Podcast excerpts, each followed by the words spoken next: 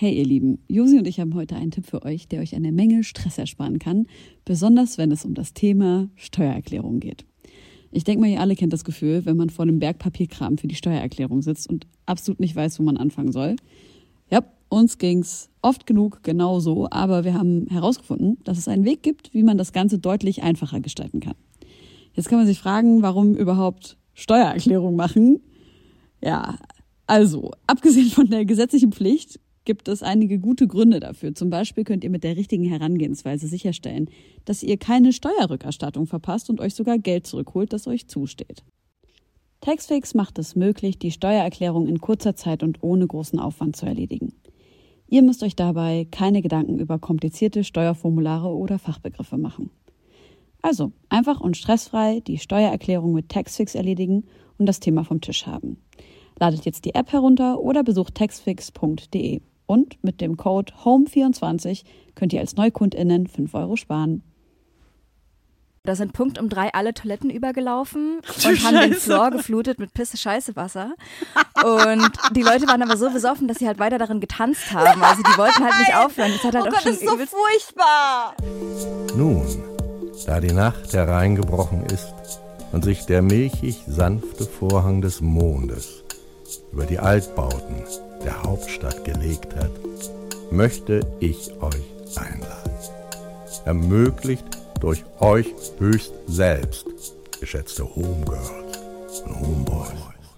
Liebe Freunde, wir sind zurück mit einer neuen Folge der Homegirls. Wir sind es, die eure verehrtesten Homegirls. Und wir sind heute zu zweit. Also euch ist vielleicht aufgefallen, dass wir auf Instagram kleine Fragerunden eröffnet haben, wo ihr Fragen an KünstlerInnen schicken könnt, die bald mal bei uns in der Sendung sind. Aber heute nicht. Heute sind wir zu zweit. Vielleicht hat jemand Corona bekommen, vielleicht aber auch nicht. Also herzlich willkommen. Wie traurig bist du, dass du nicht auf dem Coachella warst? War das jetzt? Ich liebe, wie du hinterm Mond lebst. Grandios. Was? Jetzt war doch Met Gala gerade. Ja, das habe ich gesehen. Aber letzte Woche war, oder die zwei Wochenenden, abgeguckt beim Splash, zwei Wochenenden Coachella. ist dein Ernst? Mhm. Krass, und wer hat das so gespielt? Boah, voll viele Leute. Billie Eilish, Harry Styles. Ich habe mir so ein paar, Ach, es gab Livestreams, konnte man sich angucken. Das war echt krass, das mal zu sehen. Was habe ich noch gesehen? Ich habe gesehen, dass Disclosure. Billie Eilish die jüngste Headlinerin des Coachella ever Mhm. war. Das habe ich gesehen. Ich wusste nicht, dass das jetzt ist. Ich wusste gar nicht, dass die Festivalsaison schon eröffnet ist. Ja, ja, dort ist ja eh auch immer heiß. Ja. Und ich habe mir auch so ein paar Erfahrungsberichte angeguckt, wie Leute oder so Influencerinnen, die bezahlt wurden und dahin geschickt wurden, so meinten, das hatte so Fire-Festival-Level, weil sie irgendwie drei Stunden auf den Bus warten mussten und dann sind sie nicht richtig reingekommen. Und es war, also ich meine, es ist natürlich auch alles in der Hitze passiert und es war wohl nicht so geil für viele Menschen, die dort waren. Ich weiß nicht, ich war irgendwie in so einem ganz komischen Sog und habe mir das ganze Wochenende, während ich Steuererklärung gemacht habe, Coachella-Livestreams reingezogen. Ja, geil. Mhm. Ja. Ähm, also ich bereue es total nicht, da gewesen Ja, zu sein. kann ich mir nämlich vorstellen. Das ist eine sehr, sehr schmerzhafte Erfahrung jetzt, wo du so von hohen, äh, in hohen Tönen davon sprichst. Nee, keine Ahnung, ich weiß nicht, weiß auch gar nicht, ob ich so richtig krass Bock habe auf Festivals, aber so Konzert habe ich schon Bock jetzt wieder. Mhm. Wie ist bei dir? Auch, also ich freue mich auf die Festivals, äh, auf denen ich spiele. Ich glaube, also Coachella, es hat mich auch gar nicht so gereizt. Ich war da mal in der Nähe im Urlaub. Ich, ich glaube, am Ende kochen die da auch nur mit heißem Wasser. So. Es ist, ich weiß gar nicht, ob es so super special ist. Ansonsten doch, ich freue mich schon auf den Sommer und auf alles, was kommt. Wenn Auf den so, Sommer freue ich mich auch hart. Ja, ich muss halt sagen, Hot zweiter Girl Gig, Summer wird das jetzt. Ja. zweiter Gig, mhm. zweiter Gig, den ich hatte dieses Jahr und direkt wieder mit Corona angesteckt. Das hat mich erstmal richtig wieder in die Realität zurückgeschossen. das stimmt ja. Scheiße, wir haben ja, ich habe zwei Jahre nicht aufgelegt und dann der zweite Gig direkt wieder zwei Wochen flach gelegen. Und wie Das war, war äh, deine, erste, deine erste Runde war ja richtig schlimm, Corona letztes Jahr. Ja, ja, es war richtig scheiße. Ja, ich fand es jetzt auch wieder scheiße. Ich finde, da immer von einem milden Verlauf zu sprechen, nur weil man nicht im Krankenhaus ist, ja. Aber gut, beim ersten Mal ne, hast du gesagt, dass du nicht mal vom, vom Bett aufs Klo Ja. gehen konntest, Ja. dass es so schlimm war. Genau. Nö, ich war schon eine Woche ausgekegelt, aber sonst, äh, jetzt ist es auch wieder besser. Ey, es ist kein Fun, auch immer noch kein Fun. Das ist so krass irgendwie.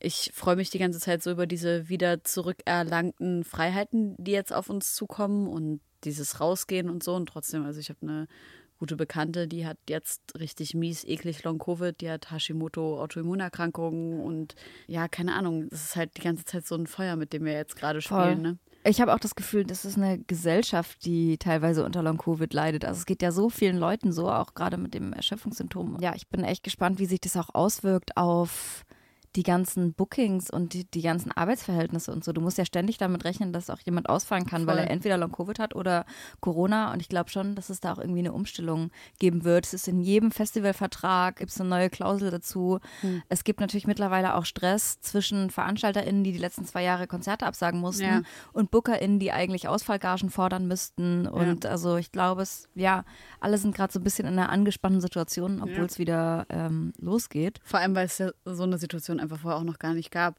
Aber weißt du, jetzt wo du gerade dieses Thema ansprichst, ich habe dir auch schon gesagt, dass ich da voll gerne mit dir drüber reden wollte. Als wir so vor zwei Jahren gesprochen haben, hast du gesagt, du würdest, nachdem du jetzt eigentlich dein halbes Leben aufgelegt hast, ne? Gott, du sagst es und es stimmt. Ähm, dass du halt Bock hast, jetzt weniger und weniger ja, Clubs und große Touren und so weiter Mhm. äh, zu spielen. Jetzt machst du es aber doch wieder. Wie, wieso hast du dich dafür jetzt gerade so entschieden und wie fühlt sich das an? Also, ich lege viel weniger auf als vorher. Mhm. Wie gesagt, ich hatte jetzt zwei Gigs. Dann habe ich auf so einer Messe in Frankfurt gespielt, auf so einer DJ-Messe, was eigentlich voll geil war. Aber da waren halt voll viele Anfang 40er Typen mit so Snapback-Caps und so Pullis, wo drauf stand, Only Old School is the True School und Real DJs can scratch und so. Und da war ich so, Alter, ey, da, das habe ich echt nicht vermisst, das muss ich mal sagen. Auch wenn es eine interessante Messe war und nice Leute das veranstaltet haben. Ja, ich habe das radikal runtergefahren. Es kommt mir nur so viel vor, weil wir noch so viele andere Projekte machen. So, wir Stimmt, sind ja. unterwegs. Mit Import-Export spiele ich Sachen. Ich spiele alleine Gigs.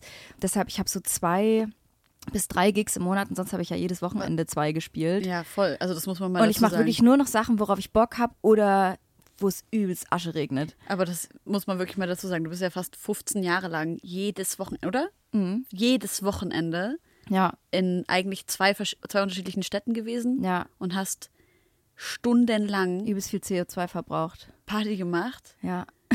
Und, Ja, das hat mich ja auch gezeichnet. und ich meine mit Party gemacht im Sinne von you made the party. Also Ja. nicht, dass du die ganze Zeit gefeiert hast, sondern du hast halt gearbeitet wie Sau, um die Party Auch. irgendwie zu dingsen. Ja, auch. Ich wollte Ja. jetzt nur nicht so tun, als ob du nicht gearbeitet hättest. Nee, voll. Ey, das war natürlich auch anstrengend. Das hat mich ja total gezeichnet auch. Also ja auch bis zur Therapie, weil ich irgendwann gar nicht mehr auf Menschenmassen klarkam und so eine krasse Angststörung entwickelt habe. Also es war dann auch einfach viel zu doll und ich war überfordert davon und das war so, eine, so ein Trigger für so Panikattacken. Genau, deshalb war Corona für mich ja auch eigentlich immer übelst geil, weil ich dann chillen konnte. Und jetzt, so mit den ersten Gigs, merke ich schon, dass mich das wieder einholt. Also es ist echt so eine krasse Achterbahn der Gefühle. So, es gibt dann Momente im Club, da denke ich, oh krass, das ist mir viel zu viel, ich muss hier sofort raus. Ja.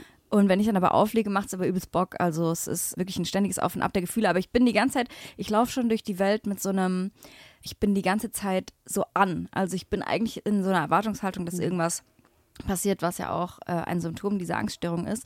Und mir ist es richtig krass aufgefallen nach dem letzten Gig, wo ich in Hamburg gespielt habe, in einem Club. Ich weiß gar nicht, ob ich das in der letzten Folge schon erzählt habe und ich glaube nicht. Da sind Punkt um drei alle Toiletten übergelaufen und haben den. Floor geflutet mit Pisse Scheiße Wasser. Und die Leute waren aber so besoffen, dass sie halt weiter darin getanzt haben. Also die wollten halt nicht aufhören. Das hat halt auch schon übelst furchtbar. es hat auch übelst gemockt. Und ich stand am DJ-Pult und ich habe es gar nicht so mitbekommen, wie so die Flut immer näher kam. Ist ja, Scheiß und dann Ernst? irgendwann die Veranstalterin, ist auch eine tolle Freundin von mir, meinte, ey, du musst jetzt die Mucke ausmachen und ohne Mikro mal durchsagen, dass sie alle in Bissewasser stehen und dass wir jetzt schließen müssen. Und ich so, ich kann das auf gar keinen Fall sagen.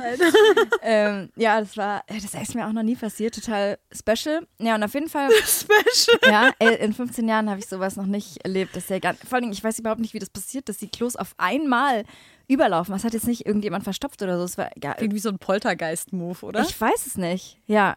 Naja, und auf jeden Fall habe ich dann an dem Abend ja auch Corona bekommen. Und dann bin ich zurückgefahren in der äh, S-Bahn und habe einen Podcast. Ich höre eigentlich natürlich keine anderen Podcasts außer unseren. Natürlich Nee, ich höre nie unseren Podcast, aber dafür übelst viele andere. Und ich habe dieses Mal Baywatch Berlin gehört. Eigentlich irgendwie auch eine Sache, die ich nie höre, aber ich wollte so eine leichte Kost. Ja. Und ich kenne auch voll viele Leute, die unseren Podcast hören, um sich so zu beruhigen. Ja, irgendwie voll. auf Bahnfahrten Mhm, oder wenn es irgendwie stressig wird oder so. Was ich Die schön, alle, die gerade schön finde. Beruhigung Aber da ich unseren eigenen nicht hören kann, habe ich einen anderen gehört von Baywatch Berlin. Warum kannst du unseren nicht hören? Ich kann mir nicht beim Sabbeln zuhören. Ich finde es schön, dir beim Sabbeln zuzuhören. Danke. Aber du hörst unseren Podcast auch nicht. Weil ich halt die Gespräche schon mal gehört habe und ich mir dann denke, dann ich so, Ich lerne halt nichts, ne? Ja. Das stimmt. Ich weiß ja schon alles. Naja, auf jeden Fall stehe ich in der S- und U-Bahn und ich höre diesen Podcast und die erzählen von einem Phänomen. Das nennt sich der braune Ton. Also es gibt ja so White Noises Mhm. äh, und so Pink Noise. Äh, Was und ist das Pink sind, Noise? Das ist eigentlich nur eine andere Frequenz. Okay. Und das sind ja alles Wellen, die irgendwas in dir auslösen können. Mhm. Also es wird dann so ein unangenehmer Piepton irgendwann oder auf jeden Fall gibt es wohl diesen braunen Ton und der führt halt dazu, dass man irgendwie scheißen muss. Und dann haben die halt Was? diesen Ton abgespielt. Und ich stand halt in der S-Bahn und ich habe halt, ich habe schon so eine Erwartungshaltung, ja, okay, dann kacke ich mir jetzt halt vor allen ein. Konnte aber irgendwie auch nicht wegschalten, weil ich es dann auch zu interessant fand. Aber da ist mir halt aufgefallen, ey, ich bin totaler Kontrollfreak geworden, was es angeht. So, ich fand das dann auch nicht mehr lustig, sondern dachte, ja, ich habe mich dann damit abgefunden, okay, ich höre jetzt diesen Ton. Und ich habe ihn dann schon gehört, danach haben sie das erst so aufgeklärt, Okay. der so wahrscheinlich so den Darm stimuliert oder so. Da ist mir aufgefallen, ich bin in so einer Erwartungshaltung, dass mir ständig halt irgendwas Schlimmes passiert, wie in diesem Fall, ich scheiß mir halt in der S-Bahn ein, nach dem Club, nachdem alle Toiletten übergelaufen sind. Also liebe Grüße. Ähm, Aber hast du das so, kannst du das so mit Humor nehmen oder hast du das Gefühl, dass dann eher so ein, dass es so einen Stress auslöst und du einfach so, du Ja, in dem Moment hat es schon Stress ausgelöst, weil ich dachte, ich höre extra hier Klaas und Dings, äh, die anderen, damit es so ein bisschen einfache Unterhaltung ist. Und in dem Moment hat es dann natürlich schon Stress ausgelöst. Es ist auch nichts passiert, aber ich habe dann einfach erwartet, dass irgendwie jetzt keine, die Fontäne aus mir rausschießt oder Du hast einfach auf dich damit Schlimmes abgefunden, passiert. so, ne? Ja, Krass. voll. Ich habe da, ich resigniere dann auch. Und, dann, und es ist ja auch eine Bewältigungsstrategie zu sagen, ich stelle mich den Ängsten so. Ja. Und das mache ich dann auch in ganz vielen Ja. äh, Situationen. Also du kennst das ja wahrscheinlich auch selber von dir in einigen Situationen, dass man sich dem stellen muss, wenn man die Voll. Kapazitäten dafür hat, damit Ja. sich das nicht so manifestiert. Genau, also wahrscheinlich müsste ich mir jetzt noch zehnmal diese, diesen braunen Ton anhören, um zu wissen, ey, beruhig dich mal, es wird nichts Schlimmes passieren. Aber erinnerst du dich an den Punkt, wo das bei dir angefangen hat mit diesen, mit diesen Ängsten und dieser Panik? Gab es da irgendwie einen bestimmten Auslöser? Ja, da gab es so einen Auslöser auf dem Festival, wo ich einfach nicht geschlafen hatte und den ganzen Tag aufgelegt habe und es war mega warm und so und dann, ja, also äh, es war eigentlich gar nichts Schlimmes, eher so ein bisschen Kreislauf Ja. äh, und dann musste ich mich halt hinlegen und dann kam auch der Notarzt und die haben mir dann aber nur einen halben Liter Apfelschorle gegeben und dann ging es mir wieder gut und das war aber so das erste Mal, dass ich gemerkt habe, ich arbeite zu viel Ja. und das hat das dann ausgelöst, diese Angst, dass es mir dann wieder so schlecht geht. Genau. Ich kenne das mit dem Schlaf. Bei mir ist es wirklich Mit dem Ähm, Schlaf? mit dem Schlaf, ja. Also wenn ich zu wenig geschlafen habe. Bei Ah, mir ja. war das jetzt 2020 so, dass ich so krass krank geworden bin durch die Mhm. Arbeit. Ich weiß nicht, ob du dich erinnerst, dass ich ja wirklich eigentlich, Ja, klar. also ich war eigentlich, sag ich mal so drei, vier Monate einfach raus. So, ich glaube, ich habe da öffentlich auch noch nie so wirklich drüber gesprochen, aber ich war so, ich, ich, ich hatte so einen Auslöser. Da habe ich einen Tag gearbeitet. Das war eine riesengroße äh, Produktion mit einer total aufwendigen Moderation und super vielen Gästen und Fernsehen und bla bla bla. Und ich habe an dem Tag meine Periode bekommen und in der Nacht davor ganz wenig geschlafen. Mhm. Und so, wir wissen ja alle, wie beschissen der erste Tag der Periode für die meisten menstruierenden Menschen ist. Das war also sowieso schon mal so richtig mies. Und dann der Schlafentzug und dann habe ich an dem Tag zwei Ibuprofen genommen, um einfach irgendwie klarzukommen, was auch einfach sowas von absurd ist, so dass wir, um, um zu funktionieren, einfach Schmerzmittel nehmen müssen, damit wir irgendwie, irgendwie weitermachen können. Und das so Normalität geworden ist. Auf jeden Fall habe ich dann an dem Tag auch ultra lang gearbeitet, bin dann was essen gegangen, pennen gegangen und bin dann irgendwie drei, vier Uhr morgens aufgewacht und dachte, okay, jetzt ist vorbei. Dass ich so die schlimmste, also ich hatte so eine wahnsinnige Übelkeit, wie ich Mhm. die noch nie in meinem Leben erlebt habe, dass ich wirklich dachte, das ist, das ist schon, also das ist einfach nicht mehr normal. Keine normale Übelkeit. Ich war wirklich, ich dachte, ich, ich übergebe mich jetzt und dann ist, und dann kippe ich einfach um und äh, so. Weil ich, also mir war so übel, ich konnte nicht, ich konnte nicht mehr schlafen und nix. Und dann Mhm. ab dem Tag hatte ich, glaube ich, drei, vier Monate lang jeden Morgen fünf, sechs Stunden Übelkeit. Ja. Ich erinnere mich, dass wir Podcast aufgezeichnet haben und du immer so einen speziellen Magentee dir noch gebraut hast, weil dir einfach nichts reinging. Voll und vor allem, dass ich auch einfach morgens nicht mehr arbeiten konnte, ne? weil ich wirklich musste dann, ich konnte auch nicht mehr mir einen Wecker stellen. Ich musste ausschlafen, es ging nicht anders.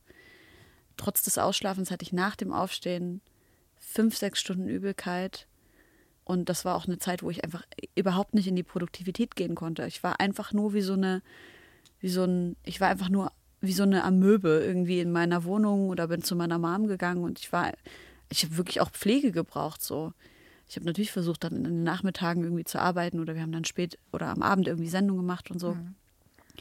Aber das war so abgefahren einfach. Ist das nicht krass, wie krass Darm, also die Übelkeit und die Psyche zusammen. Ich meine, man, man weiß es schon, aber ja. wenn einem das nochmal so vorgeführt wird. Voll. Also man denkt ja dann, oder ich weiß nicht, ob es dir auch so ging, dass du dachtest, ja, du musst irgendeine krasse andere ernste Erkrankung Voll, haben. ja. Was du ja auch bekommen hast dadurch. Ja, ja, voll. Ich dachte, ich habe Krebs oder sowas, Alter. Wir haben ja alle Untersuchungen gemacht. Ja. Ich habe, äh, keine Ahnung, innerhalb von zwei Monaten war ich auf, keine Ahnung, 46, 47 Kilo runter, was ja einfach, also es war einfach für mich wahnsinnig ungesund und es ging mir so schlecht.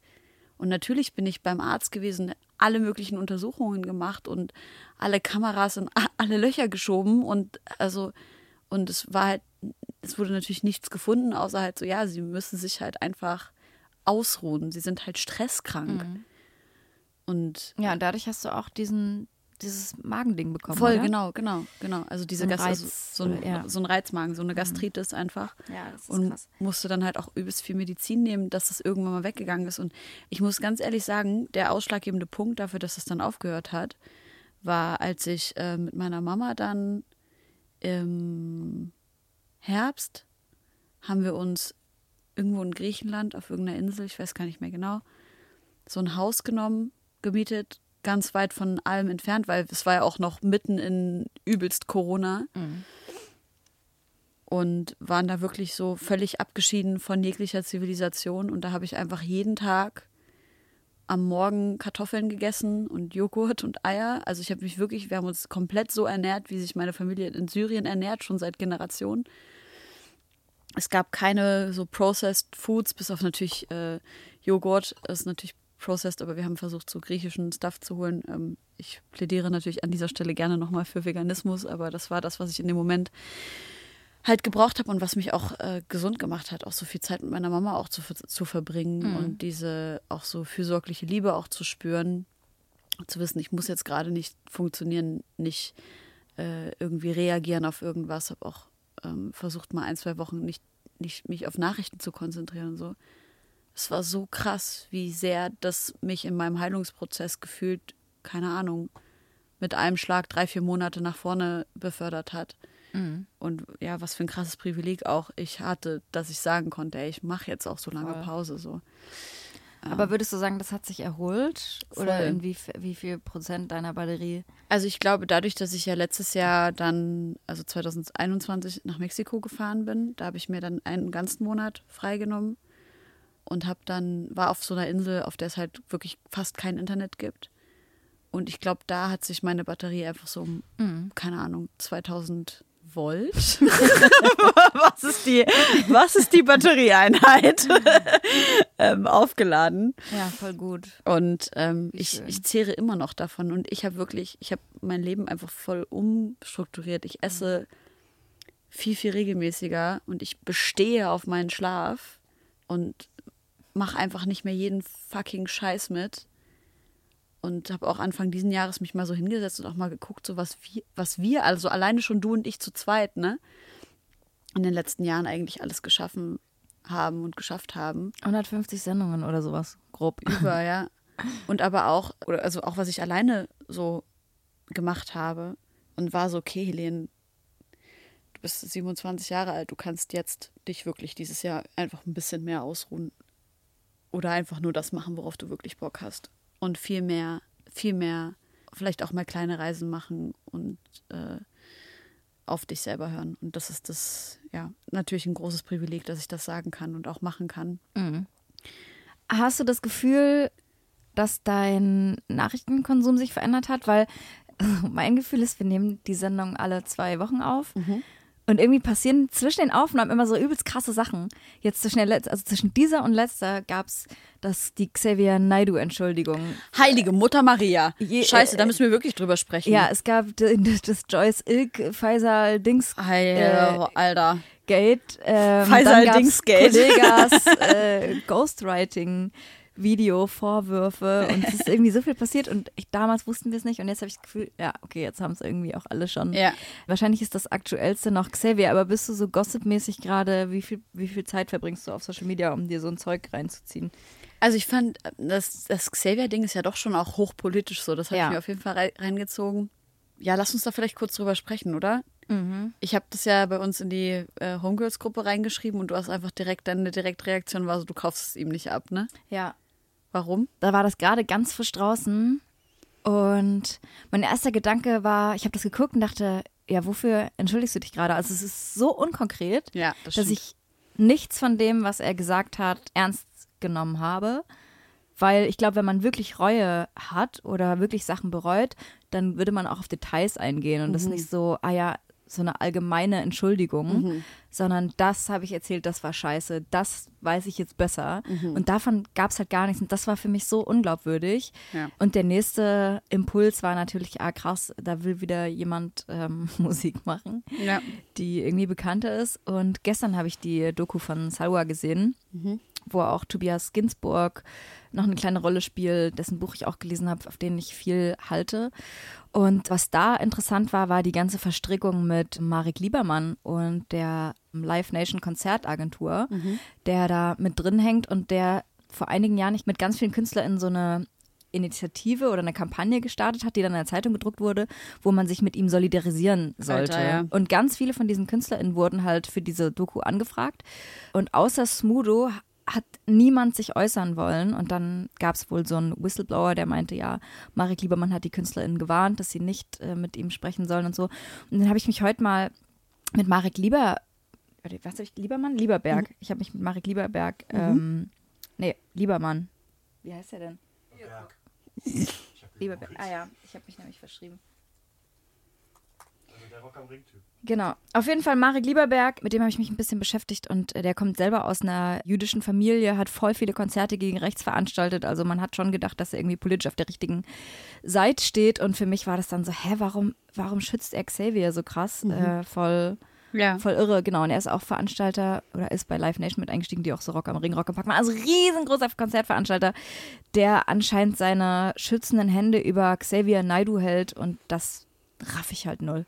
Okay, krass. Was hast du denn gedacht, als das Video kam? Keine Ahnung, also mein erster Impuls war so, also ich find, bin immer übelster Fan von Entschuldigungen annehmen. Immer. Das war so mein erster Impuls. Und dann war ich so, okay, aber das geht natürlich halt nicht. Wir sagen ja immer in Antirassismusarbeit, immer, okay, mach dein Learning, entschuldige dich und dann mach dein Learning sichtbar bezahl irgendeine, also ne, zahl irgendeine Form von Reparation, wenn finanzielle Mittel Dinge sind, die du hast, dann, und das hat Xavier durchaus, ähm, dann zahl finanzielle Reparationen und investiere in Aufklärungsarbeit und mach das alles sichtbar. Das sind natürlich Sachen, die er nicht mal irgendwie im Ansatz angedeutet hat. Und genau wie du gerade gesagt hast, er ist einfach nicht ausreichend auf die Vielfalt von Problemen eingegangen, die er so produziert und reproduziert hat. Und dann hat unser, unser lieber Kollege ähm, Juri Sternburg auch noch einen Tagesspiegel-Beitrag gepostet, wo die Abscheulichkeiten des Xa- Xavier Naidoo dokumentiert wurden. Und da hat er also das, also ein Auszug, äh, Triggerwarnung, Antisemitismus. Er verbreitete ein Video mit der Aussage, der Holocaust sei eine gelungene historische Fiktion. Also alleine solche Aussagen, ne, oder zum Beispiel Lügen, Hochverrat, Bestechung und Erpressung liegen in der Art und Lebensweise der Juden. Das sind natürlich alles so Aussagen, die sowas von hochgradig problematisch, antisemitisch, menschenfeindlich und gefährlich, also wirklich, wirklich gefährlich sind, dass man sagt, das kann sich mit einer Entschuldigung, Nee. vor allem einer Entschuldigung dieser Art, einfach nicht erledigt haben. Ähm, deswegen kann man nur hoffen, dass er wirklich mm, aus diesem Fehler lernt und sich jetzt auch weiter ähm, ja, anhört, was die Menschen von ihm fordern, die auch betroffen sind von seiner Gewalt.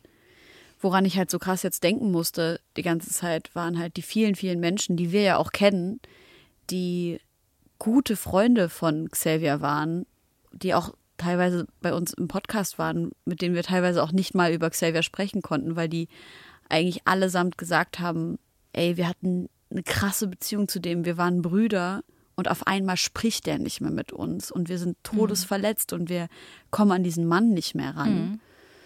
Und ich frage mich halt, wie es denen jetzt allen geht und wie es damit jetzt auch weitergeht, ob es da irgendwelche weiteren Entwicklungen gibt und so. Mhm. Das finde ich schon alles sehr spannend und interessant und denke irgendwie voll an diese Menschen, weil das ja auch einfach alles so KollegInnen von uns sind, die da so mit reingesogen Ja. wurden. Ne?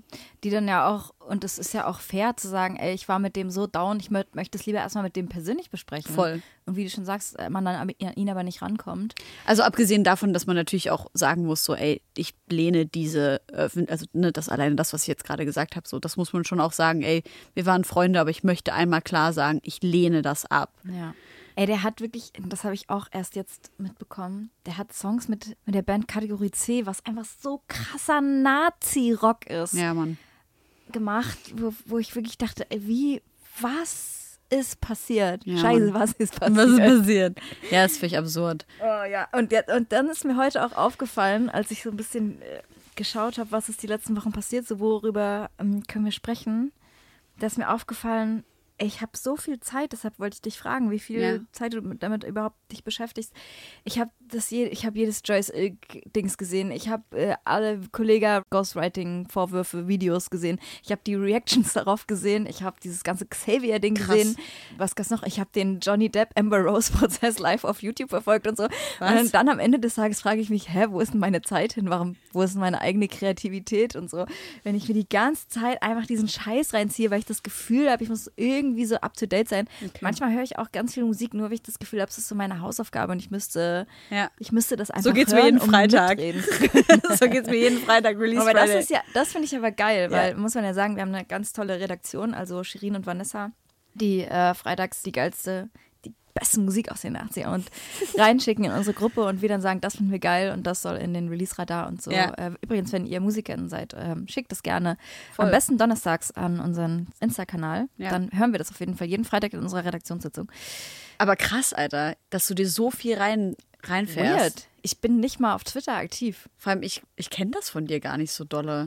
Ich auch nicht. Ich bin gerade ein bisschen überrascht. Nee, ich habe das voll, also das mit Joyce Ilk, ich habe das so mir in wirklich aller Kürze mir reingefahren, weil ich mir einfach dachte, das kann einfach nicht wahr sein, wie scheiße die Aussagen eines Menschen sein können. Das war ja damals schon so krass, als sie sich mit Luke solidarisiert hat, nachdem Ines Agnoli äh, von ihren Erfahrungen berichtet hat und von ihrer Erfahrung mit sexualisierter Gewalt durch Luke Mockridge erzählt hat und berichtet hat, dass sich da Joyce einfach so widerlich verhalten hat und also ich kann das überhaupt nicht in Worte fassen. Ich war so, ich war sowas von, ich war wirklich, ich war einfach empört. Ich saß so da und ich war so, es kann einfach nicht sein, dass eine Frau sich so verhält. Und dann dachte ich mir nur so, Digi, über eine Million FollowerInnen und dann so wenig Engagement auf deine Posts. Also, du hast so, du hast irgendwie so Okay. 5000 Likes auf, auf Fotos. Wie viele FollowerInnen hast du dir gekauft? Dachte ich mir. Mal sehen, also weiß, weiß jetzt natürlich Das nicht, ob das stimmt. nicht. Genau, ja. Aber das Ja. war so, ey, Alter, Ja. ey, ganz ehrlich, dachte ich Ja, einfach, halt deine reden, Schnauze, ey. Und vor allem, als ich dann dieses, ich habe dann irgendwie so ein kurzes Foto gesehen, wo sie dann gepostet hat, dass sie mit Oliver Pocher irgendwo hockt. Ja, Äh, weil die alle im gleichen Management sind. Genau, und wo dann irgendwie drunter stand, ich, ich habe mich heute mit jemandem getroffen, der sich mit Hass im Netz auskennt. Alter, halt die Sch meine Fresse, Alter. Ist dein. Und das Krasse war, ich habe dann wirklich, und ich habe das wirklich versucht, mir, mir nicht nahe gehen zu lassen, weil das hat mich schon, also wirklich, wenn mich eine Sache richtig, richtig, richtig krass aufregt, dann ist es, wenn Frauen untereinander nicht solidarisch sind oder wenn Flinter untereinander nicht solidarisch sind. Und ich habe das versucht, wirklich ein bisschen von mir fernzuhalten. Und trotzdem habe ich davon geträumt. Und ich habe geträu ich hab geträumt, dass jemand versucht, mich zu vergewaltigen. Weil ich das einfach, weißt du, und das, dieser, dieser Einfluss, den das alles auf uns hat, dass wir uns die ganze Zeit mit diesen Themen beschäftigen, Ja. der ist so groß. Hast du nicht das Gefühl, dass das irgendwie eine, einen Einfluss auch auf deine, auf deine so psychische Gesundheit hat gerade? Doch, ich glaube schon. Also, das ist natürlich jetzt nur. Nee, nicht nur. Aber es ist ja teilweise Gossip, teilweise sind das äh, ernste und wichtige Sachen. Dann natürlich die ganzen Nachrichten um den Krieg. Ich glaube schon, dass das einen großen Einfluss hat. Und eigentlich wollte ich mich da auch so ein bisschen zurückziehen. Andererseits frage ich mich auch, wie soll das überhaupt funktionieren? Gerade wenn es so um tägliche Nachrichten geht. Ja ich versuche das einfach auf einen kurzen Teil des Tages eigentlich runterzubrechen. Mhm. Äh, und ich glaube, was mir jetzt auch nochmal einfällt, gerade warum ich den ganzen Scheiß mir angeguckt habe, ist halt, dass ich Corona hatte und okay, die ganze Zeit dachte, ich muss übelst hart chillen. Ja. Und äh, mich so rausgenommen habe. Ich bin einmal am Tag zwei Stunden scratchen gegangen ins Studio, um mich auf diese Messe vorzubereiten und den Rest habe ich einfach trashige Sachen im Internet angeguckt. Aber ja, es, ich, die Orsons haben ja einen krassen Song ähm, rausgebracht oder einen sehr guten Song, der heißt Das Neue Normal oder Neue Normal. Würde ich jetzt mal hier direkt auf unsere Playlist packen, wo es ein bisschen darum geht, den, die Waage zu finden zwischen dem Zustand, in dem wir uns gerade befinden ja. und dem eigenen Entertainment-Programm. Ja. Das ja. fand ich auch so krass heute. Also für alle, die jetzt interessiert daran sind, wann wir aufnehmen, heute ist der 3. Mai. Also in äh, genau sechs Tagen kommt diese Folge raus. Gestern wurde ein 47-jähriger Mann, der in Mannheim unterwegs war, von der Polizei aufgesucht, nachdem äh, Ärztinnen einer Klinik gesagt haben, also die Polizei angerufen haben und gesagt haben, dass er Hilfe bräuchte und gesucht werden müsste. Die Polizei hat ihn dann kontrolliert, er hat sich gewehrt, die Polizei hat ihn fixiert. Das sind jetzt alles übrigens äh, mutmaßliche Aussagen sozusagen soll ihn kontrolliert haben, er soll sich gewehrt haben. Daraufhin wurde er geschlagen und ist dann später seinen Verletzungen erlegen und gestorben. Und ich habe darüber heute Morgen eben geschrieben auf Instagram und habe auch über Polizeigewalt geschrieben, habe auch darüber geschrieben, dass ich das Problem bei der Polizeigewalt bzw. bei der Polizei allein darin schon sehe, dass die Polizei nicht deshalb besteht oder erfunden wurde in dem Sinne, weil es darum geht, den Menschen und die Bevölkerung und vor allem die Zivilbevölkerung zu schützen, sondern dass die erfunden wurde, um die Macht zu schützen, um den Machterhalt zu schützen, um das Kapital zu schützen und dass die Bevölkerung mitgeschützt wird, ist ein Teil davon, aber das war nicht der Grund der Erfindung der Polizei. Noch dazu muss man sagen, dass die Polizei sich eben dadurch legitimiert, durch diesen Glauben, dass der Mensch im Grunde so böse ist, dass er vor sich selber geschützt werden muss. Dazu ähm, gibt es einfach so viele wissenschaftliche Studien, so viel, so viel psychologische Evidenz, dass es halt einfach Schwachsinn ist, aber immer wieder reproduziert wird, eben für den Machterhalt. Ich kann dazu das Buch im Grunde gut von Rutger Breckmann äh, sehr empfehlen, der ganz viele Studien dazu zusammengefasst hat und auch Studien, die das äh, behaupten, dass der Mensch eigentlich böse ist, widerlegt. Auf jeden Fall dachte ich mir dann, okay, ich bin jetzt, äh, habe jetzt eben darüber geschrieben und das habe ich halt gemacht, während ich mich fertig gemacht habe dafür, dass wir jetzt eben uns treffen und hier zusammen heute Sendung machen. Und dachte mir dann so, ja, jetzt gehst du jetzt äh, los und eigentlich willst du jetzt gerne Insta-Stories machen darüber, dass du jetzt auf dem Weg bist zur Sendung und dass wir jetzt heute hier schön zusammen im Studio sitzen, dass wir uns endlich auch mal wiedersehen und so. Und diese Dissonanz auch auszuhalten, finde ich so krass. Ich glaube, das ist also eine so große Aufgabe gerade in meinem Leben, das auszuhalten, mhm. dass Dinge beschissen sind und so beschissen, wie es nur beschissen sein kann und andere Dinge übelst geil sein können und das in dieser Dualität in meinem Leben gefühlt in jeder Minute existiert. Voll. Und ich muss sagen, ich bin ja aktiv überhaupt noch gar nicht betroffen, ne? Und damit meine ich, ich bin, ich muss gerade nicht vor Krieg flüchten. Ja. Meiner Familie geht's gut. Ich muss um niemanden trauern. Ja. Und trotzdem ist es natürlich so eine krasse Diskrepanz und ja. äh, so ein sehr emotionales Thema wie, wie muss es Menschen gehen, die davon aktiv Voll. betroffen sind. So, es ist, es ist kaum, kaum auszuhalten, ja. Davon handelt dieser Orson-Song so ein bisschen. Er zieht euch den rein, guckt auf unsere Playlist, was wir da noch Schönes draufgepackt mhm. haben. Willst du noch ein paar Songs drauf werfen? Auf jeden. Ich würde eigentlich gerne, ich würde gerne zu einem Song so ein bisschen eine Story erzählen, wenn ich darf. Ja, bitte. Und zwar, es wird jetzt ein bisschen eine längere Geschichte. Da mach ich mal eine Limo auf, okay? Warte. Mach mal. Ich war letztes, äh, letzte Woche, Mittwoch bis Freitag, eingeladen nach Brüssel in die EU-Kommission. Ähm, Wer hat dich da eingeladen? Die EU-Kommission. Mhm. Und es ging darum, dass Menschen, die in der Öffentlichkeit stehen, äh, seien es jetzt SchauspielerInnen oder InfluencerInnen oder AktivistInnen, die auf Instagram halt politische oder auf TikTok politische Inhalte teilen, diese Menschen zusammenzubringen und die vor allem in die Arbeit der EU-Kommission und auch ein bisschen in die Arbeit des EU-Parlaments einzuführen. Und ja, ich war am Ende, am Anfang so ein bisschen skeptisch, weil ich mir dachte, boah, wird das jetzt hier so eine Werbeveranstaltung für die EU-Kommission? Ich bin ja der vor allem äh, Grenzpolitik der EU sehr, sehr skeptisch gegenüber, wenn nicht sogar eigentlich so skeptisch kann man da eigentlich nicht zu sagen. Ich verurteile die Grenzpolitik der EU und dachte mir aber egal, ich nehme das mal mit. So erste, erste Begrüßungsrunde war schon mal so, dass ich so da saß. Wir waren irgendwie so 20 Leute und das ging so die Runde lang und alle sollten so sagen, was bedeutet die EU für dich. Und Kannst du schon sagen, mit wem du da warst? Ach so, es waren, also es waren so, ja, ich glaube, ich würde jetzt nicht irgendwie die Namen von allen sagen. Ich kann nur sagen, dass die eine Person, mit der ich äh, mich so ein bisschen auch zusammengeschlossen habe auf dieser Reise, Luisa Céline Gaffron ist, eine Schauspielerin, die auch bei Fridays for Future und bei Leave No One Behind sehr aktiv ist und mit der ich auch vorher schon zusammengearbeitet habe, äh, die auch mit zum Beispiel, als ich jetzt vor zwei Wochen so ein Instagram Live äh, mit Patrick Münz von Leave No One Behind und Step gemacht habe, hat sie auch daran mitgewirkt. Krass. Auf jeden Fall. Ähm, ich habe das Gefühl, ich begegne der ständig, ohne zu wissen, wer sie ist. Okay. Das ist krass, dass du das sagst, weil es ist so eine Person, die mir seit einem Jahr ständig begegnet. Ja. Und ich immer denke, das sind so Menschen, die ich aus dem Internet kenne und denke, ich kenne sie persönlich. Ja, ja, und dann mich wundere, dass sie mich nicht begrüßen. also liebe Grüße an der Stelle. Ja, sie ist auf jeden Fall super, super, super krass. Und es war für mich übelst hilfreich, dass sie da war. Auf jeden Fall ging es so die Runde lang und sie und ich, wir waren die letzten zwei. Und die Frage war, was bedeutet die EU für euch? Und alle waren halt so, ja, Reisefreiheit und ähm, jemand hat gesagt, kein Rassismus. Und also ich war so, boah, krass, Alter, was ist hier? Und dann war ich so, die EU bedeutet für mich Ausgrenzung, die EU bedeutet für mich Ungerechtigkeit und die EU bedeutet für mich, dass alle Privilegien, die ich hier habe, Privilegien sind, die ich nicht genießen kann, weil ich weiß, dass sie auf Ungerechtigkeit aufbauen und dass sie in Kauf nehmen, dass Menschen im Mittelmeer sterben. So. Das war so ein bisschen die Anfangs, die, die, erste Veranstaltung, das erste Gespräch, was wir mit einer Person hatten, die uns da irgendwie so mit reinführen sollte, die auch gesagt hat, ja, ich liebe die EU und ich hoffe, ihr könnt irgendwie was von diesem Enthusiasmus mitnehmen. Und da war ich so schon so, Alter, was geht denn jetzt ab?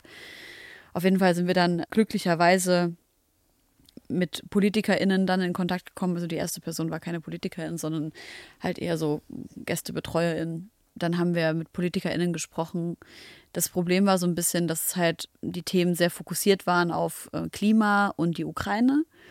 Das heißt also, dass es keine so, so eine Diversity gab an Menschen, die ExpertInnen sind in auch anderen Angelegenheiten. Und aber bei jedem einzelnen Gespräch habe ich eigentlich immer wieder die gleichen Fragen gestellt. Warum, ähm, also bei den KlimapolitikerInnen habe ich halt gesagt, so ja, ihr, ihr sprecht irgendwie mit der Türkei über Handel und Klima. Ich, da hat man gesehen, dass die irgendwie auf Twitter zum Beispiel äh, mit türkischen PolitikerInnen zusammen an einem Tisch sitzen, habe ich gesagt, so ist euch bewusst, dass äh, die Türkei gerade in Kurdistan bombardiert. So, ähm, wie könnt ihr denn sowas einfach sagen und dann aber auf der anderen Seite völlig zu Recht natürlich aber Putin ähm, kritisieren und mhm. verurteilen und mit ihm äh, nicht in diplomatische Gespräche gehen. Mal ganz abgesehen davon, dass es natürlich nicht geht, aber ihr, ihr wisst wahrscheinlich alle, was ich meine. Und habe auch immer wieder, immer wieder die gleichen Fragen gestellt. So, wie könnt ihr denn die und völlig zu Recht auch Kriegsverbrechen von Putin so kritisieren und auch öffentlich immer wieder so ganz intensiv besprechen. Wie gesagt, völlig zu Recht, aber dann die Menschenrechtsverletzungen und Kriegsverbrechen der USA nicht ansprechen. Genau das gleiche mit Israel und Palästina. Was ist mit diesen Menschenrechtsverletzungen? Wir haben einen 400-seitigen äh, Bericht von Amnesty International vorliegen, der die Apartheid beweist, die äh, in, in Israel und Palästina herrscht. Also immer wieder diese gleichen Fragen gestellt und ich habe immer wieder die gleichen Antworten bekommen von Menschen, die halt gesagt haben, ja, ja, das findet schon Raum und wir besprechen das schon in der Kommission, wir reden da auch schon drüber in, im Parlament und ja, das ist jetzt irgendwie nicht so richtig zu vergleichen und also ich habe irgendwie nie so eine richtig konkrete Antwort bekommen, mhm. also von allen PolitikerInnen eigentlich immer und immer und immer wieder die gleichen Antworten. Ich fand es aber trotzdem gut, die Möglichkeit zu haben, dorthin zu gehen und diese, diese, diese Räume auch einzunehmen. Luisa hat mich da richtig krass auch supportet und hat natürlich auch ihre eigenen Themen mit reingebracht. Wir haben sehr, sehr viel auch immer wieder über Frontex gesprochen. Äh, letzte mhm. Woche ist der Chef von Frontex äh, zurückgetreten. Da waren wir gerade dann bei einer Pressekonferenz äh, des EU-Parlaments, ähm, äh, nicht Schwachsinn, Pressekonferenz der EU-Kommission und ähm, haben auch beobachten dürfen, wie JournalistInnen, ähm, auch die SprecherInnen der Kommissare, ja, richtig durchlöchert haben mit Fragen dazu. Es war wirklich hochinteressant und es war natürlich großartig, eine Möglichkeit zu bekommen, diese Themen auch immer wieder in diese Räume auch reinzubringen. Ich war aber doch sehr erschrocken darüber, dass so viele junge Menschen an einem Tisch sitzen und ähm, so wenig Leute so äh, kritisch sind mit der EU. Das hat mich ganz schön erschrocken, außer natürlich das Klimathema.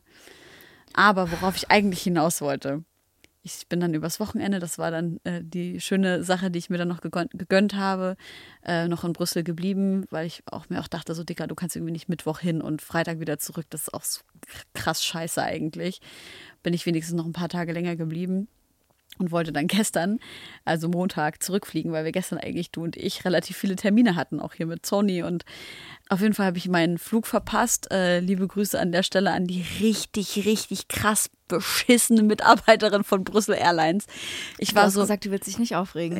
Ja, aber ich möchte einfach nur mal sagen, die war wirklich richtig scheiße zu mir. Ey, aber ja, voll. Ich habe halt zu ihr gesagt, Klassiker. ich habe halt wirklich zu ihr gesagt, bitte, bitte, please help Also me. man muss sich vorstellen, du kommst an, Flugzeug steht noch da, das, ja, aber war, Gate ist geschlossen und du darfst nicht mehr rein. genau, Oder wie war das? Genau. So. Beziehungsweise die haben gerade gebordet. Die hat gesagt, das Board ist, die machen gerade das Boarding und es geht nicht mehr. Und ich war wirklich zu spät. Es war wirklich, ich war, glaube ich, 40 Minuten vor Abflug da. Und ähm, das Problem war, dass ich, also gestern war Eid, deswegen gab es keine Uber. Und damit habe ich natürlich am Tag davor nicht gerechnet, als ich die Zeit ausgerechnet habe. Auf jeden Fall kam dann mein Taxi ultra spät und dann standen wir im Stau. Auf jeden Fall alles irgendwie schwierig und natürlich mein Fehler. Ne? Ich hätte das einfach irgendwie mit einkalkulieren müssen. Und auf jeden Fall richtig, richtig äh, kacke gewesen. Dann habe ich diesen blöden Flug verpasst. Und ich, und ich sag noch zu dieser Frau, ey, bitte, bitte, please, please help me. Und sie so, please, please, please, please, please, please. This is not something that you can say please for. Und ich war so dicker, Alter.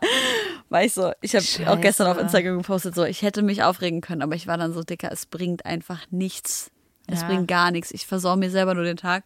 Auf jeden Fall bin ich dann in den Schalter gegangen, um meinen Flug umzubuchen und sehe halt neben mir steht eine Frau, die auch gerade ihren Flug umbucht. Guck halt zu ihr hin und ich so, na, hast du auch deinen Flug verpasst? Sie so, yo. Ich so, wohin? Sie so, nach Berlin. Ich so, ich auch. Dann höre ich so, dass ihr Flug auch auf die gleiche Zeit umgebucht werden soll wie meiner.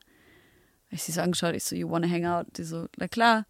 Sind wir ein Stück nach Seit zur Seite gelaufen und sie so, ey, mein Hotel ist, also sie hat literally, ihr Hotel war genau über die Straße vom Flughafen. Geil. Also sie hat und sie hat nicht ausgecheckt, weil sie es so eilig hat. Sie hat verpennt und sie hat ihren Flug verpasst, obwohl sie gegenüber vom Flughafen Ja, ihr. Hotel hatte.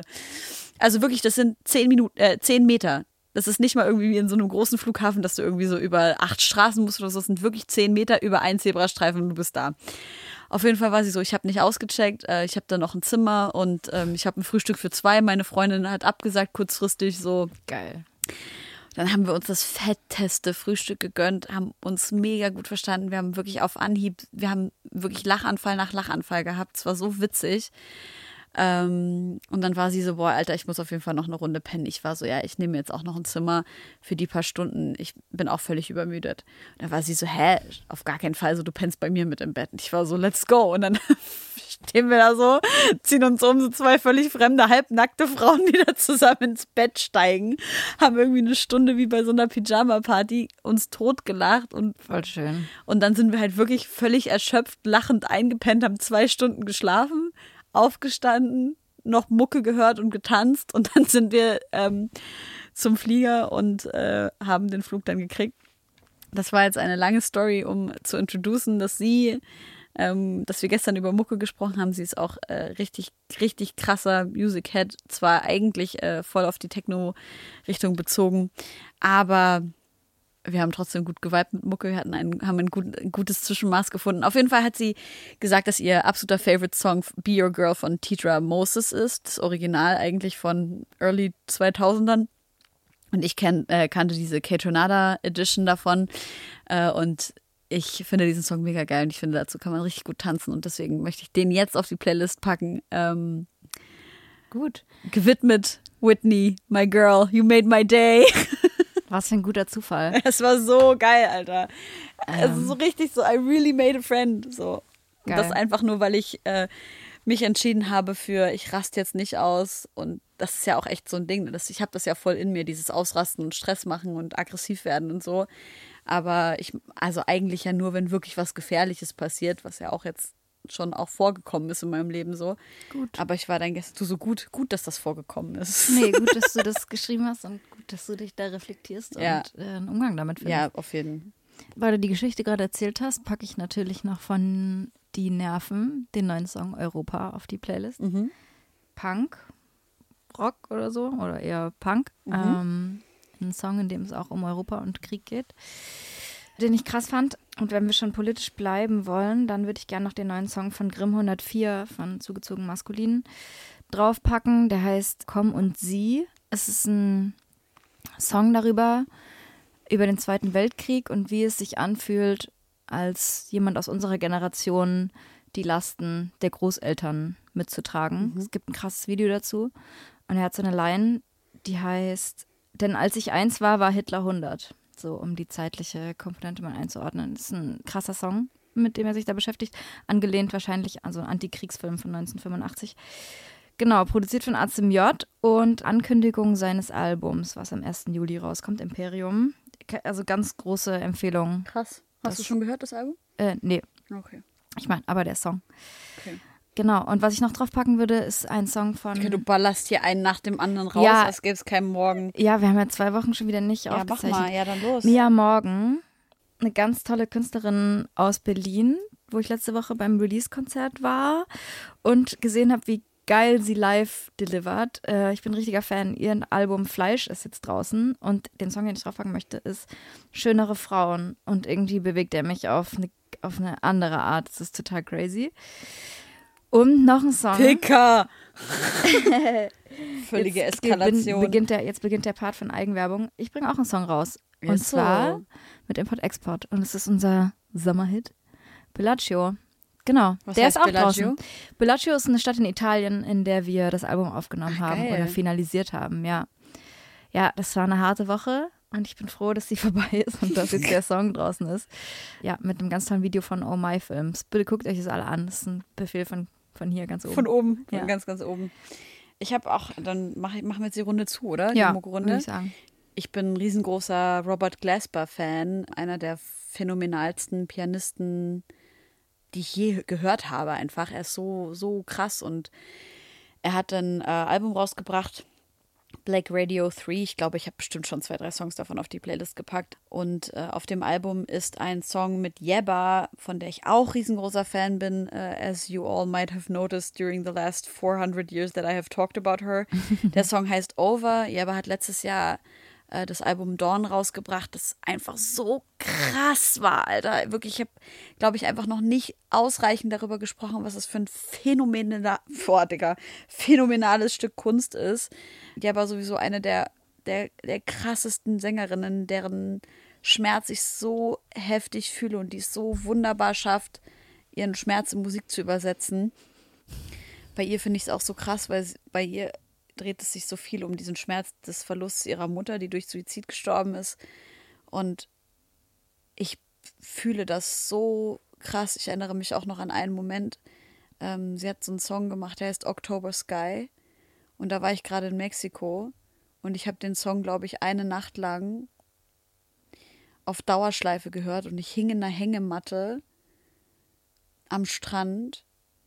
Und immer also ich weiß nicht, vielleicht für die ersten sechs, sieben Male, als der Song immer wieder neu losging, ist die ersten zehn Sekunden ein Glühwürmchen vor mir gewesen und mal rumgeflogen. Habe ich das erzählt? Mhm. Aber vielleicht nur mir persönlich. Alter, das war so krass und dieser Song hat mich auch so geprägt. Also dann packe ich vielleicht diesen Magic. Song auch nochmal mit drauf. Äh, Der ist bestimmt schon auf der Playlist. Ich schiebe ihn nach oben.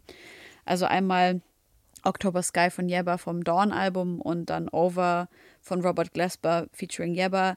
Dieses äh, Album Black Radio 3, ihr müsst euch das alle anhören, das ist phänomenal. Äh, es sind ausschließlich krasse KünstlerInnen drauf.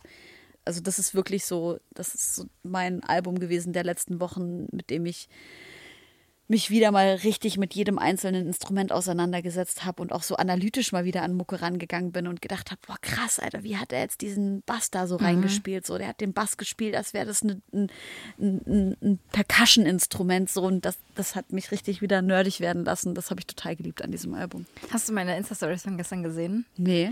Ich war gestern spät abends noch im Studio, weil ich hatte mir vor zwei oder drei Wochen auf eBay Kleinanzeigen Ach so, doch, das habe ich gesehen, aber erzähl noch mal, ja, ja, ja. Effektgerät bestellt. Wo jemand Äh, geschrieben hat, dass du. Ja, und das war so geil. Ich habe wirklich so, krasse Sachen auf eBay Kleinanzeigen gerade erlebt. Ich bin gerade in so einer kleinen Investitionswelle an Geräten, die ich dieses Jahr live verwenden will, ja. Okay. Und es gibt aber ganz krasse Probleme bei zum Beispiel DJ-Controllern. Es gibt kaum DJ-Controller neu auf dem Markt. Krass. Also nirgendwo. Wegen diesen Halb Halbleiter-Chips Genau, oder was? Okay. genau deshalb. Also einmal, weil ich glaube, oh, es ist ganz gefährliches Halbwissen, aber ich habe mit jemandem von Pioneer gesprochen, der meinte, dass es in der Fabrik einen Brand gab oder so und dass Oh, sie shit. äh, nicht produziert wurden. Und jetzt kommen die auch wegen Corona gar nicht mehr hinterher Ja. und jetzt auch durch Krieg, also durch einfach so Lieferengpässe Ja. an allen möglichen Fronten, äh, können diese Chips nicht mehr hergestellt werden. Das heißt, also die meisten DJ-Controller gibt es einfach nicht mehr neu auf keiner Seite. Das heißt, du musst es übelst unseriös auf Kleinanzeigen kaufen. Das sind halt übelste Preise. Also der, den ich haben wollte, der kostet so um, ungefähr 1000 Euro. Oh, Und auf eBay Kleinanzeigen geht er auch nur für 800 weg. Und da musst du natürlich schon irgendwie Leuten vertrauen. klar. Und dann wollte ich so ein Effektgerät für, für Vocals, das war jetzt von einer anderen Marke, und die gibt's auch nicht. Das ganze Jahr gibt's die irgendwie nicht zu kaufen. Und dann musste ich auch bei dem einzigen, der dieses Gerät online hatte, habe ich ihm halt geschrieben, ja, ich hätte das gern, wie machen wir das mit bezahlen und so. Und dann sind alle immer so, ja, PayPal-Freunde. Und da war ich so, nee, ist zu viel Geld, es geht halt nicht. Ja. Und dann hat er mir halt geschrieben, übelst einen Text, wer er ist und was er alles macht. Und der letzte Satz war halt, ja, ich bin eine ehrliche Haut. Und da war ich raus. Da wusste ich, okay, das ist so unseriös. Wer schreibt denn bei Insta, äh, bei eBay Kleinanzeigen, dass er eine ehrliche Haut ist, um irgendwas zu verkaufen? Und es war aber, ich musste das nehmen. Dann war das zwei Wochen unterwegs, es kam nicht an. Dann dachte ich, ja, okay, der hat mich halt irgendwie verarscht. Ja. Und dann hat er es an die falsche Adresse geschickt aus Versehen und dann Oh. habe ich es gestern abgeholt und damit rumgejammt. Und es ist das Geilste überhaupt. Es Geil. Mega viel Spaß. Was ist es denn? Erklär doch mal. Es ist ein Effektgerät von TC Helicon, wo du zum Beispiel eine Gitarre anschließen kannst. Dann spielst du die Akkorde und dann kannst du gleichzeitig äh, die Harmonien dazu singen. Und der importiert halt die Akkorde der Gitarre. Also baut dir so mehrstimmige Sätze zu dem, was du live spielst und singst. Das ist halt voll geil. Nice. Alle möglichen Vocal-Effekte von Autotune über Vocoder, jeden, jeden Hall. Du kannst einstellen, dass du klingen willst wie Oasis und also Geil. wie Elvis, keine Ahnung, Scheiß. Und dann habe ich noch eine Sache von eBay Kleinanzeigen abfotografiert, die ich auch skurril und traurig fand. Auf der Suche nach meinen DJ-Controllern hat jemand geschrieben, äh, verkaufe hier meinen Pioneer DJ DDJ äh, da, da, da, für 1500 Euro irgendwo in Überhaching, keine Ahnung, voll weit weg. Würde halt nie jemand dort selber abholen, ist aber nur zum Selbstabholen. Und er schreibt, verkaufe mein DJ-Pult, da ich mich mit meinem Bruder selbstständig machen wollte und Corona alles zerstört hat und mir die Lust am Aufleben verdorben hat. Oh Bei nein. Interesse bitte melden, ja. Oh Gott. Das fand ich ganz, fand ich ganz Und traurig und ehrlich. Nö, das ist zu teuer. Viel zu teuer. Ja. Aber solchen Texten begegnet man, wenn man sich in diesen Sphären Das ist so sad, Alter. rumbewegt. Ja. Ey, wollen wir noch eine kurze Freundinnenbuchrunde machen? Mir ist nämlich Ja. aufgefallen, dass du und ich die einzigen sind, die da noch nie eingetragen haben. Yes. Beziehungsweise, ich glaube, du hast sogar mal was angekritzelt. Aber ich bin da noch nicht verewigt drin. Ich, ich frag dich jetzt ab. Unser großes Freundebuch. Mit Josi Miller. Wie würdest du gern heißen? Das ist geil, weil ich habe mir natürlich, ich kenne die Fragen, aber ich habe mir keine Gedanken dazu gemacht. Ja, ich wollte immer Jill heißen, weil ich hatte mal eine Kassette, da war ich sechs und da habe ich gesungen und da hieß ich Jill und da wollte ich immer Jill Warte, heißen. du hast gesungen auf der Kassette? Ja, ich hatte mit meiner Freundin Annie eine Band, Power, nee, doch Power Girls. Äh, da hießen wir Lydia und Jill und ich hieß Jill. Lydia. Ihr Ja. geiler Künstlername. Ja, und dann haben wir eine Kassette, zehnmal haben wir die kopiert. Ehrlich? Gibt's sie noch? Ja, ja, ja, eine habe ich noch, äh, aber kein Tape-Deck mehr. Meinst du nicht, du kannst da irgendeinen geilen Remix draus machen? Gott, nee, das wäre Panne. Ich glaube, das wäre geil. Ich sag, wie es ist. Sternzeichen. Wassermann. Lieblingsessen. Es gibt ein Familienrezept bei uns zu Hause und das ist Milchreisauflauf. Und Geil. das ist mein allerliebstes Lieblingsessen. Da Nice. schichtet man verschiedene Reihen Milchreis mit ganz geilem Obst und obendrauf kommt Eischaum und dann wird es überbacken. Das ist das Geilste. Immer wenn ich nach Hause komme, wünsche ich mir das wie so ein Klingt Kind. mega nice. Ja. Weißt du, woran ich gerade irgendwie so ganz impulsiv gedacht habe? Jägerschnitzel mit so Spirelli in Tomatensauce. Also ich gucke dich gerade entgeistert an, aber wenn ich drüber nachdenke, das hat übelst geil geschmeckt. Oder? Ja. Man hat doch einfach diese fette Wurst genommen, das in so billige Panade getunkt, dann angebraten. Ich habe noch nie gesehen, dass das jemand selber gemacht hat. Ah, ja. Das- Bei uns gab es es nur in der Schule. Ja. Dieses Das. Müllessen. Boah, Alter, das war so geil. Bei uns gab es in der Schu Schule aber auch zum Beispiel mal so zum Mittagessen so Schokoladensuppe. Was? Das ist einfach so verdünnter Pudding gewesen. Mit so einem Krass. Milchbrötchen. Und ich, Einfach- ich stelle dich mir irgendwie geil vor. Einfach ganz nährhaft. Ja, mein Bruder fand das geil, ich fand es widerlich. Was sind deine Top 3 Schulessen? Also auf jeden Fall Jägerschnitzel, dann normales Schnitzel. Ich fand immer, also Schnitzel fand ich eigentlich immer geil. Dafür, dass ich schon so lange kein Fleisch mehr esse, ist auf jeden Fall so richtig äh, stabil. Was fand ich noch geil? Also bei mir war auf jeden Fall dieser ganz, ganz, ganz wässrige Quark mit so ganz komischen festen Pellkartoffeln dazu. Das fand ich Mhm. super lecker. Was ich gehasst habe, waren Senfeier. Boah, Alter. Ja. Check ich auch nicht, warum man das Kindern Ich auch nicht. Was soll das? Linsensuppe fand ich auch furchtbar ja, in der Schule. Stimmt. Alles an Suppen eintöpfen, das ging gar Das nicht. ging nicht, nee. Aber was gut war, war der Milchreis Ja, mit richtig stimmt. viel Zimt Milchreis und war auch Zucker. geil. Ja, Ja. Milchreis fand ich auch geil. Stabil. Lieblingsort. Mein Lieblingsort ist tatsächlich irgendwie, ach, immer noch der Fockeberg in Leipzig. Das ist einfach schön. Das Ich komme gerne einfach da hoch und glotz Das stimmt, das ist wirklich schön dort. Ich würde gerne aufhören mit. auflegen. Holy Dicker, deep, ey. Äh, ich bin dankbar für. Willst du was Deeperes? Nee, ich fand das wirklich Ah ja, deep. okay. Ich fand es wirklich deep. Ja. Es ist auch dumm, das zu sagen, ich mache es auch gerne, aber ich mag das rundrum nicht. Ich mag auflegen, Ja. aber dieses alleine ständig reisen und Mann. Ja. Ey, ich fand das immer krass. Also, als wir noch vor sechs Jahren darüber gesprochen haben und du immer gesagt hast, so, ja, das, also so, keine Ahnung, wir haben Donnerstagabend recorded und du sagst ja, ich fahre dann gleich da und dahin und dann fahre ich dann Tag danach noch dahin und dann bin ich irgendwie sechs Stunden unterwegs, um da irgendwie vier Mhm. Ja. Stunden aufzulegen. War ich Voll. immer in complete awe, weil ich das nicht gepeilt habe, wie du das schaffst und es hat auch, also ich hatte nie das Gefühl, dass es dir auch zu viel wurde, Nö, bis es dir zu viel schon- war. Ne? Genau, voll. Bis dahin ging es voll klar und da habe ich auch übelst Bock drauf gehabt. Und dieses Jahr, also ihr habt es schon mitbekommen, war es ja der Plan, dass ich mit Visavi zusammen das DJ-Team mache und dass wir wirklich nur noch so ein paar Headliner, also Mhm. Ja. Headliner, dass wir so ein paar große Gigs zusammen spielen, auf denen wir einfach so frei drehen können. Ja. So, das war unser Plan. Und dann hat Corona alles zunichte gemacht. Ja, übelst trist. Genau. Darauf hätte ich aber schon noch Bock. Gute Besserung an der Stelle an Ja, Lotti. Ich bin dankbar für. auf jeden Fall über alles, was ich so beruflich machen kann, dass ich die Freiheit habe, mein Geld damit zu verdienen, Ja, Mann. mit Dingen, die mich übelst bocken, mucke. Ich bin aber auch übelst dankbar für Gesundheit, Freundeskreis. Äh, ich bin auch dank, es klingt übelst dumm, ich bin auch dankbar für Sony und dass wir das mit Homegirls einfach so Ja, das- äh, machen können, dass voll. es einfach so läuft. Voll Es geil. gibt uns auch krass viel Freiheit einfach. ja. Das geht mir auch so. Bestes Tier der Welt. Ähm, meine Katze Usch. Uschi. Rest, äh, Rip, Rest. Rest in Peace wollte ich abkürzen. Rest. Usch. Habe ich schon letztens erzählt, oder? Manchmal will ich die einfach ausgraben. Ist so weird. Wenn ich bei meinen Eltern im Garten bin, denke ich, da liegt sie doch. Jetzt hole ich sie aber nochmal. Übelst weird, ja. Ich heule so ein bisschen, aber ich nein, tut mir leid. ist voll schlimm. Ja, ist es auch. In fünf Jahren bin ich. Oh, in fünf Jahren, wenn ich es mir aussuchen könnte, hätte ich irgendwo ein Studio am Waldrand. Vielleicht auch nicht unbedingt in Deutschland, vielleicht irgendwo ein bisschen, wo es wärmer ist. Genau, also ich wohne da geil, dann ist ein Studio und dann habe ich so Archinor-mäßig von allen Tieren zwei, um die ich mich kümmere. Und die Leute können vorbeikommen, Musik machen und wir hängen übelst geil am Meer und äh, so kann es dann 30 Jahre weitergehen. Und wir machen Homegirls noch, oder? ja, Gut. Also ihr könnt alle vorbeikommen. Nice. Du musst aber alle zwei Wochen nach Spanien kommen. Das finde ich furchtbar. Ja, ich weiß. Gar keinen Bock drauf. Das macht mir Angst. Die ganze politische Lage, das ganze äh, System, in dem wir gerade feststecken und wo ich mich oft äh, machtlos fühle. Du könntest an jeden Menschen auf der Welt eine Frage. Boah, Alter, wie oft ich diesen Satz schon Nee, nee, gesagt nee, habe. warte mal, warte mal, das drehen wir mal um. Ich habe nämlich eine Frage für dich mitgebracht. Du hast. Okay. Wenn du jetzt keine hast, möchte ich dir eine Frage stellen, die ich gerne selber auch beantworte. Okay. Also ich stelle eine Frage an dich Mhm. und die lautet, würdest du am ehesten bei Lanz im Fernsehen über Frauen im Rap sprechen? Bei Savage Backup rappen, wie es kürzlich sein Sohn getan hat? Süß. Steig. Oder dein Instagram löschen?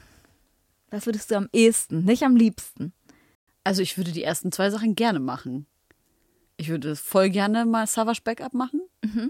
Easy. Geil. Und ich würde auch voll gerne bei gut, Auch also, würdest du auch, aber ne- würdest du auch LMS mit rappen? klar. Okay. Alter, apropos LMS, ich habe gestern so laut Bitchfresse von Kitty Cat im Auto gepumpt. Alter, das ist so ein geiler Song, Alter. Der ballert so bös. Ich freue mich, dass es, dass es Mucke gibt, bei der meine ganzen aggressiven und politisch inkorrekten Gefühle irgendwie so Raum, Raum finden. Bei Lanz über Poli Fra- Deutschrap, Frauen im Frauen im Deutschrap. Ja, das ist ja so langweilig, ne? Ja, also ich würde safe die Savage-Sache machen. Geil. Lanz-Sache würde ich auch machen. Was war das dritte? Dein Insta löschen. Das würde ich, würd ich ungern machen. Oh, die App oder den machen. Account? Alles. Ja. Nee, also würde ich ungern machen, einfach weil ich zu lange dran gearbeitet habe, dass es Verstehe ich. Weil ich, was, was auch einfach zu viel bringt, mir selbst und anderen Menschen, habe ich zumindest das Gefühl, dass ich ein paar Leuten was mitgeben kann. Ja, danke. Das schreibe ich da rein. Und du? Ich würde auf jeden Fall nicht bei Savage rappen und ich würde auch nicht bei Lanz über Frauen im Rap sprechen wollen. Nicht, weil ich nicht glaube, dass es ein wichtiges Thema ist, sondern weil ich das nicht mehr machen will gerade. Ja, ich würde am liebsten mein Instagram löschen. Das ist für mich gerade das Toxischste, aber auch, ich glaube nicht, dass viele Leute was davon haben bei mir, aber ich habe das Gefühl, es ist äh, zu wichtig für den Job, um dass ich es aufgeben könnte. Ja, das kann ich nachvollziehen. Und jetzt, äh, ja. Ich habe so gerade so einen gekauften Schokoriegel und hier ist gerade ein Haar drin. Oh, stark. In einem gekauften Riegel, Alter. Ja. Geil. Okay, ich würde sagen, damit. Ey, Leute, wir gehen dieses Jahr noch so halb auf Tour irgendwie. Wir wissen noch nicht so ganz. Wir haben einmal, wir haben einmal das Feel Festival, wo wir sind. Ja, da haben wir einen Podcast und ich glaube, das Festival wird richtig schön. Das ist auch in der Nähe von Berlin. Ihr könnt äh, Tickets jetzt schon kaufen oder ihr könnt auch welche bei uns gewinnen. Ja, das, Aber das machen wir nächste Sendung. genau, Da das zeigen wir euch noch, mal reinhören. noch. Ähm, ansonsten machen wir vielleicht noch so eine kleine Minitour. Vielleicht sind wir noch in Hamburg, vielleicht in Leipzig, Berlin. Gucken wir mal. Wenn ihr da Bock drauf habt, schreibt uns gerne. Wenn ihr Ideen habt für Locations, schreibt uns gerne. Wenn wir in eure Stadt kommen sollen. Schreibt uns nicht. Wir werden auf jeden Fall nicht noch mehr Städte draufnehmen. Nee, ich weiß auch nicht, wann ich das we Ganze old, machen soll. We are old and we are Bist tired. du irgendwo ohne Homegirls noch? Auf jeden, ich bin übelst viel unterwegs die nächsten Wochen, aber voll so schöne Sachen. Wo Leute dich auch angucken können und ansprechen? Gute Frage. Kann ich halt gar nicht sagen. Ich war ja jetzt gerade erst auf Tour mit dem, mit dem Kinofilm. Stimmt. Aber ja, sonst fällt mir gerade nichts ein. Und du? Du bist voll viel unterwegs, ne? Ja, ich kann das jetzt nicht alles. Das sprengt den Ja, Rahmen. Entschuldige bitte. Ähm, als nächstes spiele ich beim Puls Festival in da bei Hintermünchen. Das wird schön. Dabei hinter München. Da bei Hintermünchen. Ja, wer kennt's nicht? Das, Dabei wird, das wird super. Hinter München. Leute, ich fand's voll schön, dass wir mal wieder zu zweit gequatscht haben, Josi. Magic, dass es ohne mit wenig Vorbereitung so gut klappt. Ich habe mich die letzten zwei Nächte noch auf andere Gäste vorbereitet und die sollen unbedingt kommen. Äh, ihr habt Fragen dafür geschickt, das haben wir nicht vergessen. Kitty Cat. Generell, wenn ihr uns Fragen stellt, meistens vergessen wir es, aber dieses Mal werden wir es nicht vergessen. Äh, also schreibt uns eine DM, haut ein paar Sterne bei Spotify für uns Mir ist raus. gerade so eine Kugel von meinem Schokoriegel, den ich gerade so ein bisschen zusammengerollt habe, in die Rille von so einem, wir sind gerade bei Sony in, in so einem Studio. Designersofa. Ja. ja, das musst du bezahlen. Aber das das, ist es, mir geht es nicht um das Sofa, mir geht es darum, dass das hier, Ja, das dass das hier so eine Listening Session äh, Booth ist äh, und dass hier so ein Pornosofa eigentlich ist so ein bisschen. Und ähm, ich glaube, hier ist schon so, hier ist schon so richtig eklig auch. ähm, das ist eklig jetzt. Gut, Schön, dass ihr eingeschaltet habt. Bis in zwei Wochen. Da Bis ist dann nämlich äh, Emily Roberts bei uns. stimmt.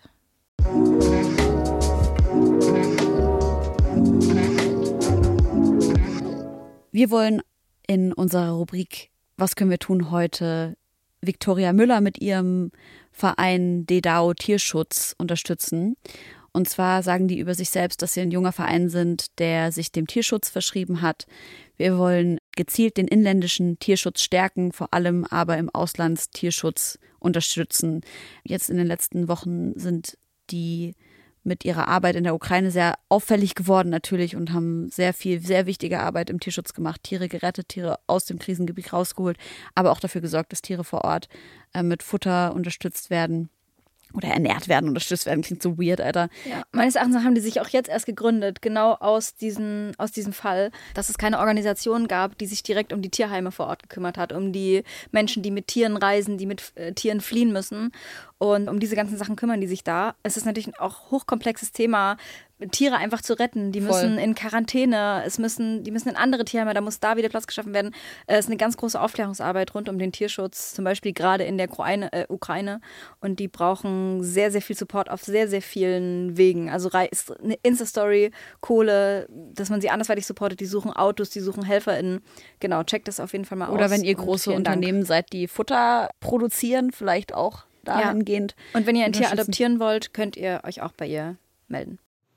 Mein Name ist Viktoria Müller. Ich bin vom Tierschutzverein Dog Days Are Over, kurz DDAO. Wir haben uns gerade jüngst erst gegründet im Rahmen des Ukraine-Krieges und wir unterstützen polnische und ukrainische Vereine bei der Evakuierung von Tieren aus dem Kriegsgebiet und mit der Vermittlung nach Deutschland.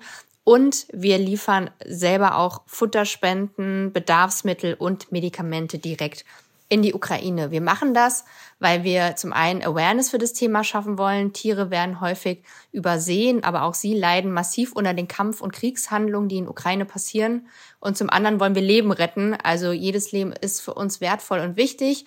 Und jedes Tier, was wir evakuieren können, hat im besten Fall ein besseres Leben. Ihr könnt uns unterstützen, indem ihr Geld spendet. Wir sind auf Geldspenden angewiesen für Spendenfahrten, aber auch indem ihr das Thema aufgreift und ein bisschen Awareness dafür schafft. Vielen Dank. Auf jeden Fall supportet die, wenn ihr Bock habt. DDAO geschrieben. Wir verlinken das alles auf Wir verlinken der das natürlich, selbstverständlich. Vielen Dank. Und bei Viktoria Müller könnt ihr davon auch mehr erfahren. Oder darüber. Alter, ich bin ein bisschen wortkarg heute, sagen Wir wir sind es ein mal nett. bisschen müde. Ja, bisschen. Tschüss. Tschüss.